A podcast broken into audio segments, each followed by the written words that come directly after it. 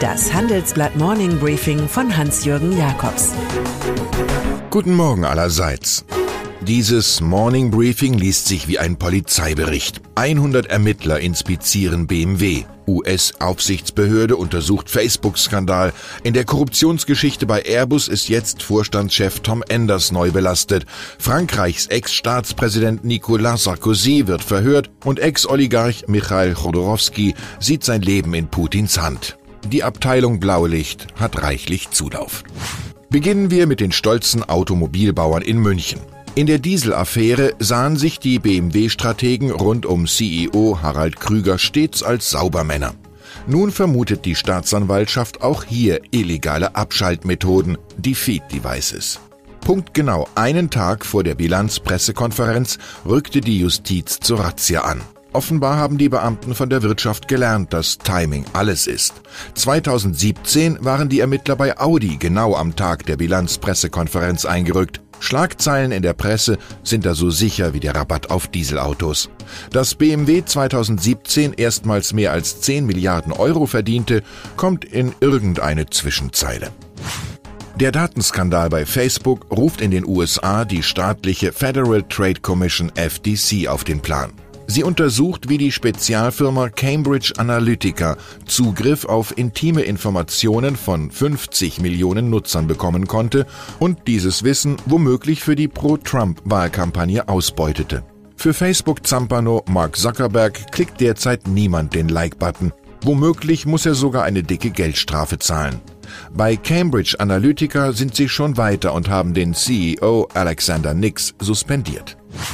In Sachen Bestechung bei Airbus hat unser Pariser Korrespondent Thomas Hanke etliche interne Dokumente ausgewertet. Sein Fazit, vieles deutet darauf hin, dass Vorstandschef Thomas Enders und andere Spitzenmanager mehr und früher von dubiosen Vorgängen wussten, als sie heute wahrhaben wollen. Solche dubiosen Zahlungen liefen über die Strategie- und Marketingorganisation SMO so investierte Airbus 100 Millionen in den Formel 1 Rennstall des Air Asia Chefs, der 2011 zufälligerweise 200 Airbus Jets des Typs 320 Neo geordert hatte. Ziemlich brutal musste Frankreichs Ex-Staatschef Nicolas Sarkozy seine Komfortzone verlassen. Die Polizei nahm ihn in Gewahrsam.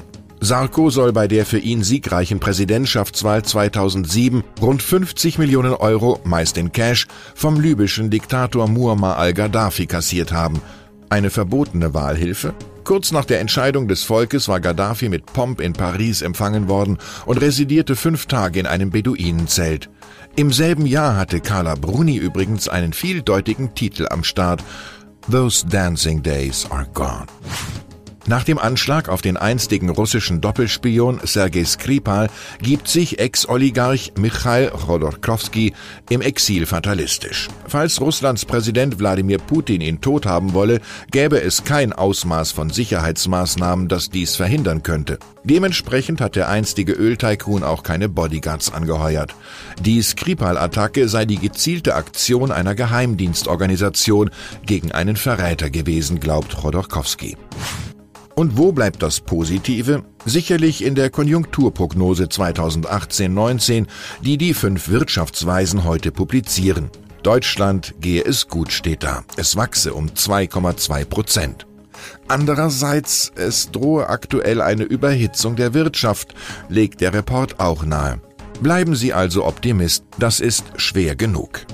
Ich wünsche Ihnen einen erbaulichen Tag. Es grüßt Sie herzlich Hans-Jürgen Jakobs. Thank you.